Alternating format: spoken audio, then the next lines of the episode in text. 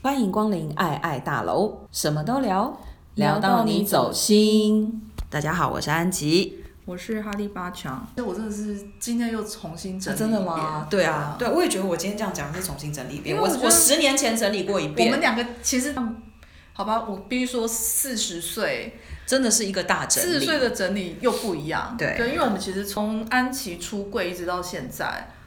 我跟安琪，比如说，我们就是每一年都在都在讲这些事情，都在整理这些事情。好吧，我们正式来。好，那我们上一集讲到，安琪就是她想聊一下，她身为基督徒，一个基督徒宝宝，教会宝宝，她怎么样走过？身为一个同性恋，尤其她在发觉自己是同性恋之后，她怎么走过来，成为一个快乐的同志？好，这个呢？我觉得，我觉得我接下来要讲的东西，应该很多人会想要吐槽我，因为会觉得我好像其实根本就没有想过。因为呢，我的结论就是，信仰是我自己跟神的关系。我其实把我的同志人生当成某种程度上，当成是一个我跟神之间的观察。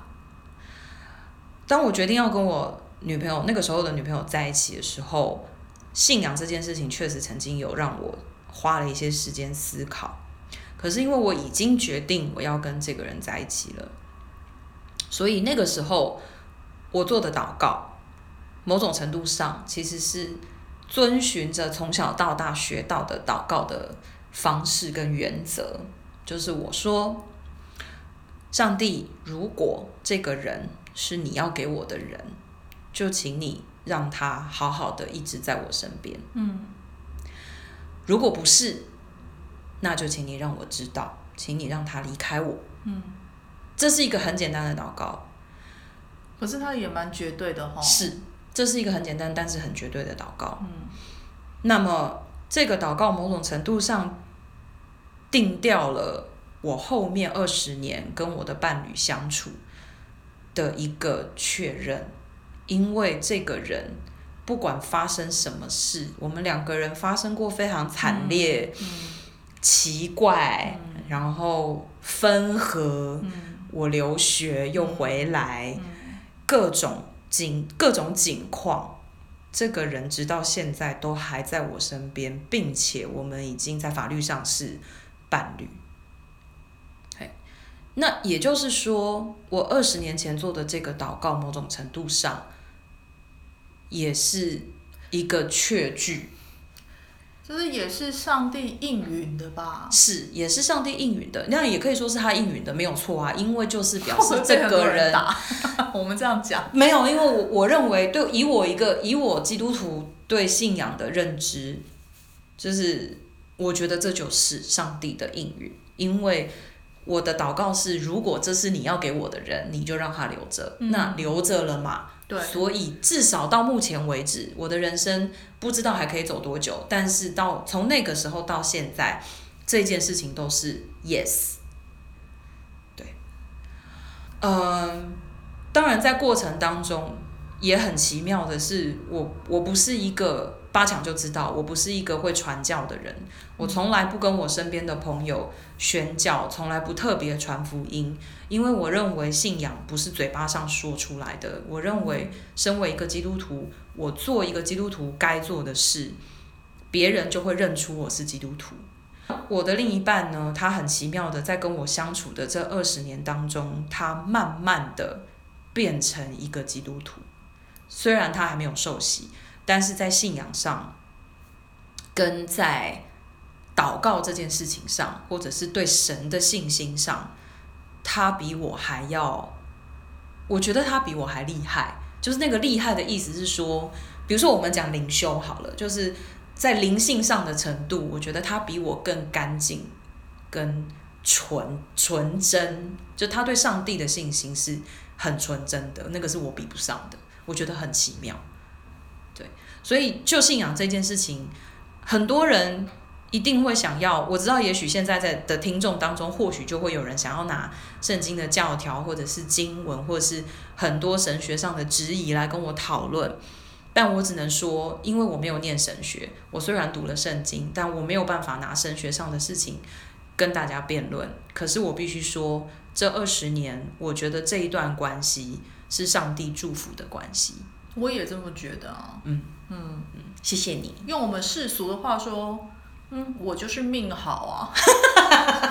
怎么样呢？你拿宗教来跟我讲，你来道教、佛教跟我说，都说不过去的，因为就是还是好好的在一起啊。对，我就是真的命蛮好，嗯，就是感谢上帝，我一直是很受眷顾的小羊。嗯，应该我也这么，应该我觉得因为我也算见证，嗯，就是一路上见证你们过来。他刚刚讲的那些都是真的，嗯，就是说遇到一些关系上的困难啊，嗯，冲突矛盾。然后一直到后来，两个人决定要结婚，要在一起。当然也是社会风气到达了一个成熟的状态，让他们得以结婚。嗯，那我觉得这一切，我也必须说，还是跟异性恋比起来，真的是辛苦很多。但是我不觉得他们两个人给我的感觉是说他们有多悲惨，或是他们有。我觉得不容易这三个字，谁都不容易，谁都不容易。异性恋也有很不容易的异性恋，是对，只是异性恋的故事，就是大家已经听到陈腔滥调，不想听了。所以最近这几年，同性恋的故事好像非常的风靡。嗯。可是其实我必须说，如果同样身为人，这些故事都是差不多的，都是不容易，然后都是大家都是很珍惜彼此，或是。maybe 就是也不想跟对方在一起，也有好多这种，也是有最后不想在一起的啦，也是有分分合合的故事，对，对，所以我觉得安琪跟他老婆给我的感觉就是很真的是很不容易，然后也让我见证说这世界上也有这么坚定的坚定在一起的同性恋，嗯，对，我们算是蛮坚定在一起的，真的是很坚定，然后。在我眼，在我心里，真的跟一般人物没有不一样。谢谢你。对，然后而且他们真的也没有，可能他们自己有一些冲突啦，有我们也没生活在一起，没办法时时刻刻去见证那个冲突。但是我觉得就是，但我相信就是说，关系里面本来就有这一些挑战。对啊。对啊，关系。但是他们也没有让我觉得说，因为这个我们都有这个挑战，那又因为我是同性恋的关系，这个挑战好像又变得 plus 变得很困难。我觉得他们也没有让我有这种感觉，嗯、对，就是没有就是去责怪这个社会说，哦，因为你们这个社会这样这样这样，然后导致我们两个人怎样怎样。就是我觉得我没有听到他们有很多对社会的责备，那就可以。这其实就要讲到出柜这件事情，嗯。呃，有很多人会有很多同志可能对社会会有一些抱怨或是嗯埋怨，我非常能够理解那个状况，因为实际上来说，你要说这个社会非常友善吗？其实，在很多地方不是这样。就像这个社会在很多地方对女性是不友善的，对啊、甚至是对一些弱势的人是不友善的。同志其实就是属于弱势的人的这一群，那这也是为什么在一开始的时候我们有提到，就是大家好像都有很多悲伤的故事，或者是悲惨的经历，这些事情都是存在的。那我只能说，我也许是运气好，或者从另外一个方面来说，也可以讲我是很任性，就是在面对社会、面对职场。我从大学毕业之后，我找的第一份工作，我就很明白的让同事们知道我是同志，我跟女生在一起。主管不晓得，我没有特别让主管知道。那因为主管跟我的日常生活比较不会有那么大的关系。但是其实我在那个地方，呃，我的第一个职场是一个非营利组织，而且是一个天主教下面的非营利组织。所以在那样子的地方，我能够以同志的身份工作，其实非常的幸运。这是另外一个我觉得我很受上帝眷顾的一个，算是确据吧。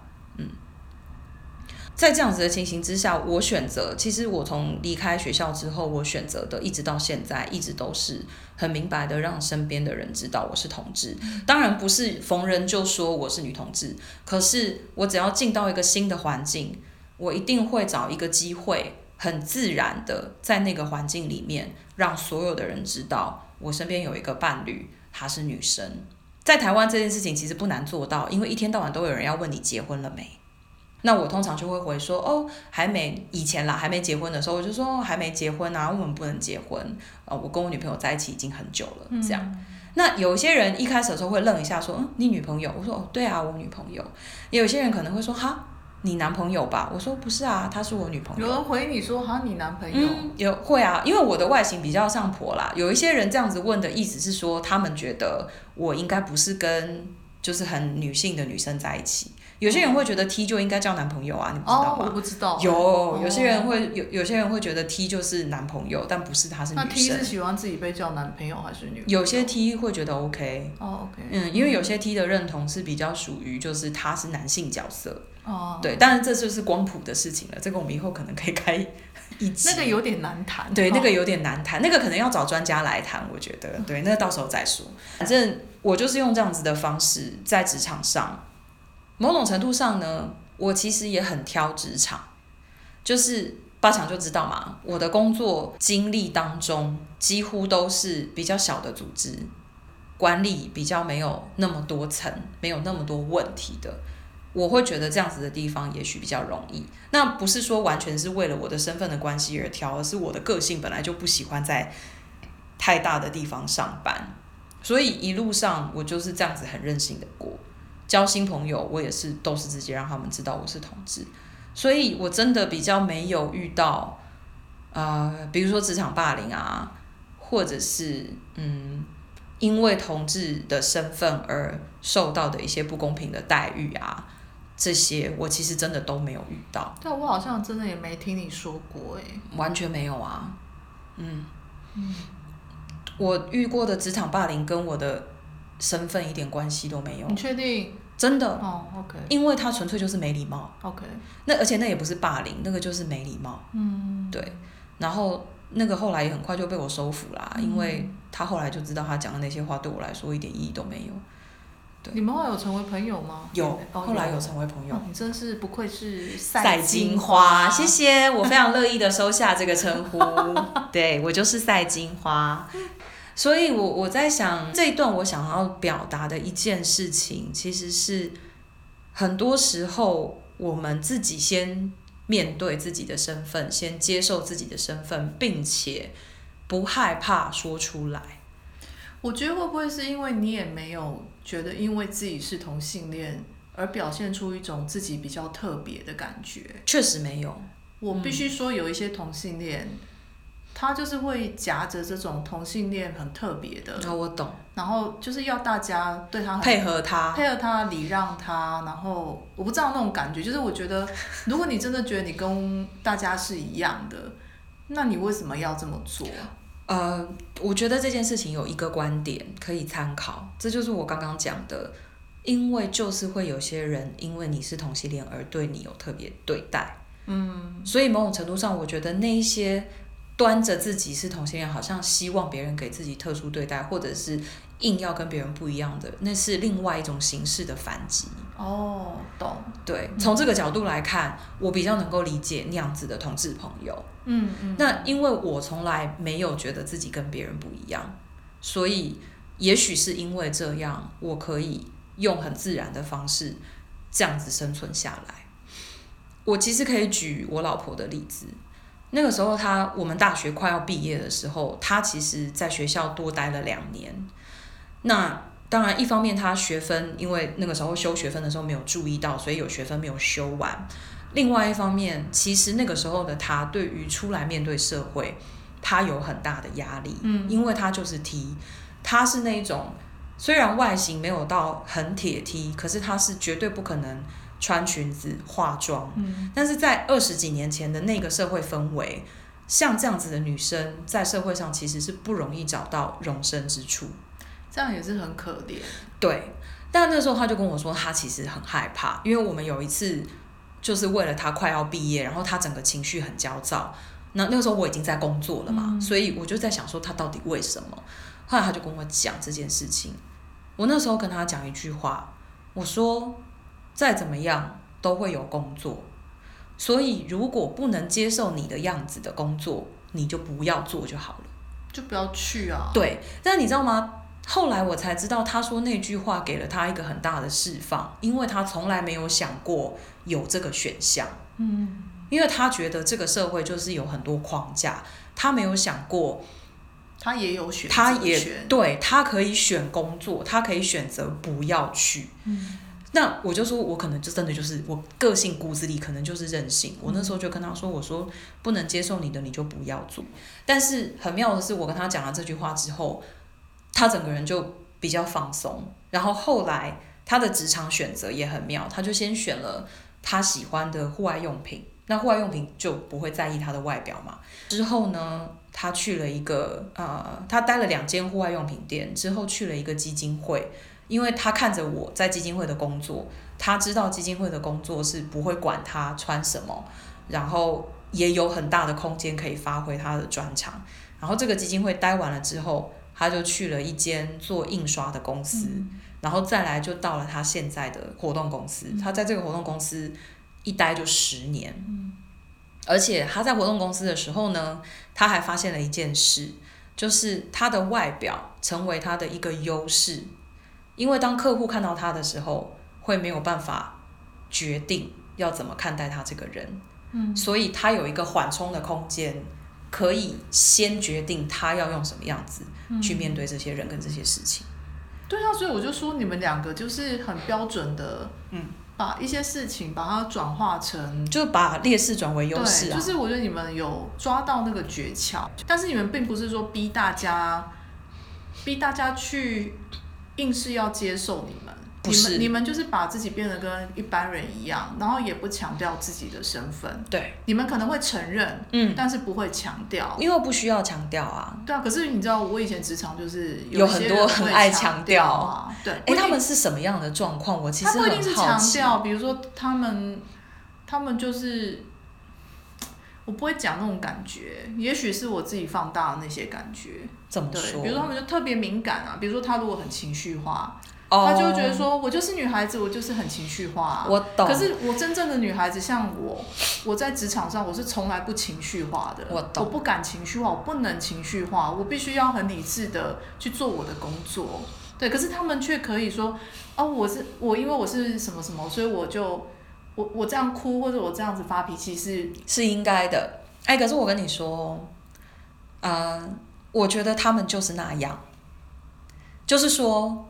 他们真的是比女生还女生，对的心境。可是要因为一开始我不知道，就是说年纪小的时候只会觉得发生什么事，对，就会觉得你凭什么？对，就想说我自己是女孩子，我都不敢端着女孩子的这一个形象，那反而是去做那件事情。从某种程度上来说，那反而是他们的优势。就是像我，嗯、就像我老婆刚刚讲的，嗯、我老婆的 T 的外表是一种优势，嗯、是这种优势某种程度上是存在的，只是看你怎么用它，看你把它当成是优势还是劣势。嗯、你刚刚讲的那种可爱的孩子，他们也是，那其实是他们的优势，因为他们不是女生，所以他想这样就可以这样。反而女生我们会很克制自己，我们会很怕人家贴我标签，说你以为你女孩子了不起，所以我们反而不敢，但他们真的就可以。对，所以我以前在年轻的时候，我是看不懂他们的。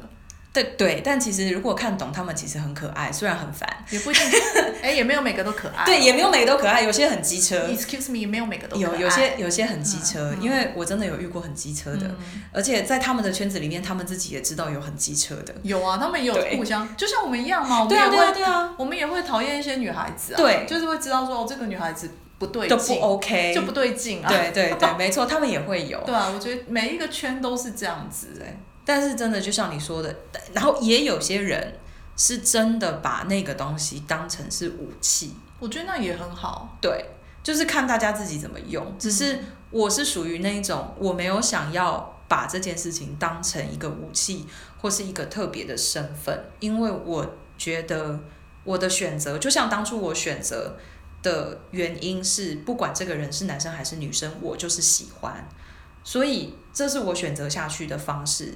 那某种程度上也代表了我的信念，就是我跟任何人都是一样的。嗯，我们会有的喜怒哀乐都是一样的，嗯、我们生活上面临的问题都是一样的，职场上会遇到的状况也都是一样的。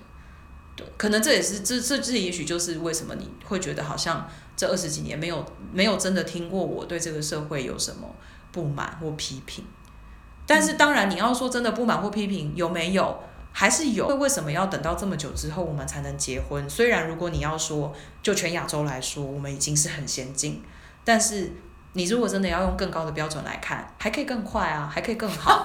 然后这个这个法可以不要是专法，你可以直接就等同于所有的异性恋的法就好，直接适用就好。哎呀，这社会上很多各种不同的人。对对，对啊，所以我也希望说像你说的这样。对啊。但是即便像我这样的异性恋。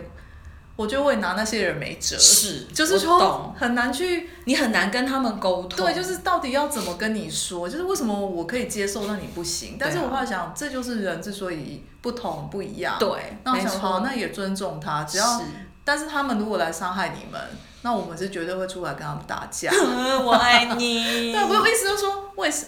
我觉得他们出来伤害你们。应该说，他们任何人伤害别人都是不应该的。是啊，当然不是因为你们，你不是说你们的身份很特别，然后他们伤害你，我们要站出来捍卫。任何人被伤害，都要有人出来捍卫，都要有人站出来捍卫。对啊，只要是弱势，我觉得弱势这两个字也很可怜。就是说，如果你从来不是弱势，你就不会称自己弱势嘛？是啊，对啊。那我多希望。不要再有弱势这两个字，就是说每个人都是一样，但我觉得这个太难了，这太难了啦。对，就是几千年的历史，放眼人类社会应该是无法达成的。对，但我就是就我们现在我们活着的这个世界跟这个社会，老实说，我觉得台湾真的已经，虽然还是会希望它可以更好，我们当然希望它更完整，对对。可是至少我在我有生之年有看到同性恋结婚了，嗯，在台湾哦，我必须说。通过的那一刻，我是真的非常感动。嗯，对，虽然我也不是很明白为什么一定要跳入婚姻啦。虽然安琪上次有解释为什么，但是对对对，但是身为异性恋女生就会觉得没有，真的是法律啦，没有，真的是法律，真的。我我我就说嘛，就是讲回来婚姻这件事情，我我只能说，同志的婚姻某种程度上跟异性恋的婚姻比起来，我相信在很大的一部分上面是简单。其实比较简单的，真的，因为因为我们就是某可能部分的同志家庭真的少了父母的压力，或者是这一些奇奇怪怪的问题，我们是比较好一点。那你说为什么一定要结婚？对我来说，真的就是希望给另一半一个交代，啊、就是我们的身后事是可以合法的处理的，这真的是非常重要，这很重要。对，然后。节税这件事情也是啊，看在钱的份上，是啊，对不对？所以喽，好，那呃，除了我自己的故事之外，我其实也想要分享一下我身边的同志朋友们，因为我们在讲就是健康快乐长大的同志嘛。那我身边健康快乐的同志朋友们呢，我们其实有一群，就是十几个人，一个月我们可能会约个一两次，就是去喝酒。那这些人里面呢，有的是。呃，有 T 也有婆，也有已经在一起很多年的伴侣，然后他们可能有的没有，他们可能就是有的也没有想要结婚，但是两个人在一起就很开心。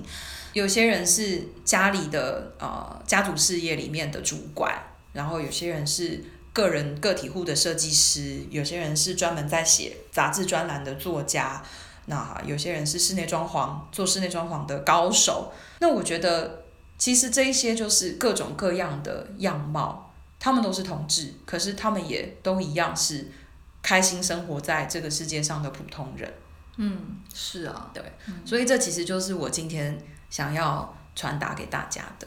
希望对，希望未来呢，同志这件事情可以是开心快乐的代名词，对，不要再是好多可怜的故事、悲惨的经历，或是。被霸凌的那种成长过程，对，对，我希望我们未来的小孩就是可以越来越开心，嗯，可以越来越在一个，嗯，能够自在的认同自己，嗯，自在的接受自己的环境里面生活长大，嗯，对，虽然我知道离开台北的其他地方还是很困难，这个是。这个是很肯定的，不管是研究数据或者是嗯新闻报道，其实我我们都知道，离开台北真的就是还是很困难。但是无论如何，还是希望如果大家有机会听到这一集，不要忘记你是可以好好的做自己，好好的爱自己。那在你的成长过程当中，其实有很多人是跟你一样的，所以你可以选择让你自己开心的生活，成为真正的自己的开心生活。嗯，这样。好，好，那我们这一集就到这里，谢谢大家，我们下一集见，我们下一集见。拜拜。